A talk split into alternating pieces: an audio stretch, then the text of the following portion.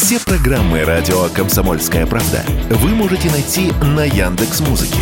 Ищите раздел вашей любимой передачи и подписывайтесь, чтобы не пропустить новый выпуск. Радио КП на Яндекс Музыке. Это удобно, просто и всегда интересно.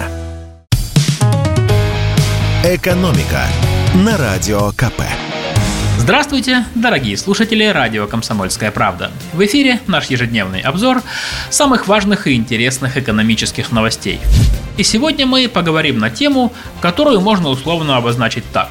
Иногда они возвращаются. Более 15% россиян, уехавших из страны после начала, скажем так, событий на Украине, вернулись домой – об этом говорится в масштабном исследовании, которое провели сотрудники Института Европейского университета во Флоренции. Чтобы это выяснить, исследователи опросили 5000 человек в 60 странах. Однако российские эксперты полагают, что вернулось куда больше, чем 15%. Как сказал нам профессор финансового университета при правительстве России Александр Сафонов, по его мнению вернулось уже большинство уехавших в 2022 году. Потому что многие поехали на эмоциях, не сумели найти за границей работу, деньги кончились и они приехали обратно. А вот другие данные.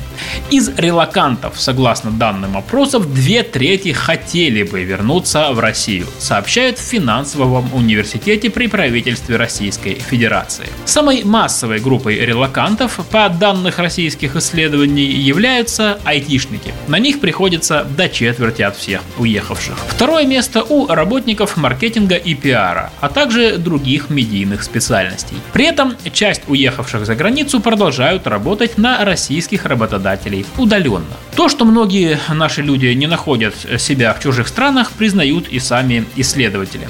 В частности, сотрудники вот этого Флорентийского института отмечают, что многие уехавшие считались в России очень компетентными специалистами, а за границей некоторые из них теряют этот статус и качество жизни снижается. Ну а тех, кто имеет устойчивый доход в России, например, может дорого сдавать квартиру или хорошо зарабатывает удаленно, среди уехавших не так много. Но даже отличное образование не является гарантией того, что россиянину дадут в Европе, Америке или Азии достойную зарплату. Как объясняет Александр Сафонов из финансового университета, без глубоких профессиональных знаний, причем по стандартам той страны, где ты находишься, а также блестящего знания языка, вообще нет смысла рассчитывать на успех. Однако и этого часто недостаточно. На Западе, особенно в Америке, четко прослеживается, что предпочтение в зарплате и продвижении по службе при прочих равных отдают своим. Ну, просто потому, что они свои, говорит Александр Сафонов. Ну а чтобы стать там своим, требуется немало лет. При этом в России сейчас кадровый голод. Работы много и зарплаты растут. Это отмечают абсолютно все. И это тоже привлекает ту часть релакантов, которые не смогли найти работу за границей. А еще сегодня поговорим о пенсиях и о том, как они изменятся в России в следующем году. С 1 января 2024 года российские пенсионеры получат прибавку. Выплаты от государства вырастут на 7,5%. Это прогнозируемый уровень инфляции по итогам нынешнего года.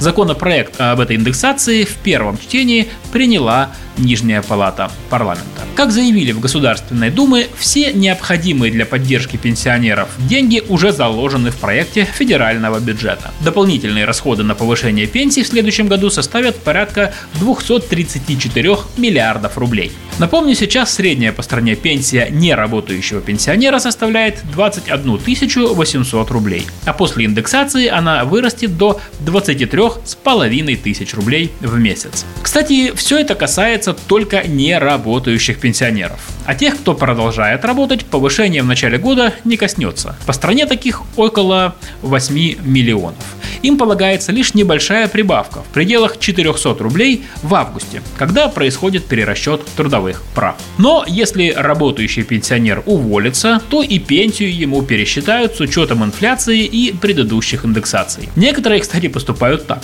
Договариваются с работодателем, увольняются, им повышают пенсию, и они снова устраиваются на прежнюю работу. Это совершенно легальный способ увеличить свой доход, и ничего противозаконного в нем нет. Хотя я бы не советовал злоупотреблять этой уловкой. А то, ну мало ли, вдруг работодатель передумает и не возьмет пенсионера обратно. Так можно получить повышенную пенсию, да, но при этом остаться без зарплаты. «Экономика» на Радио КП.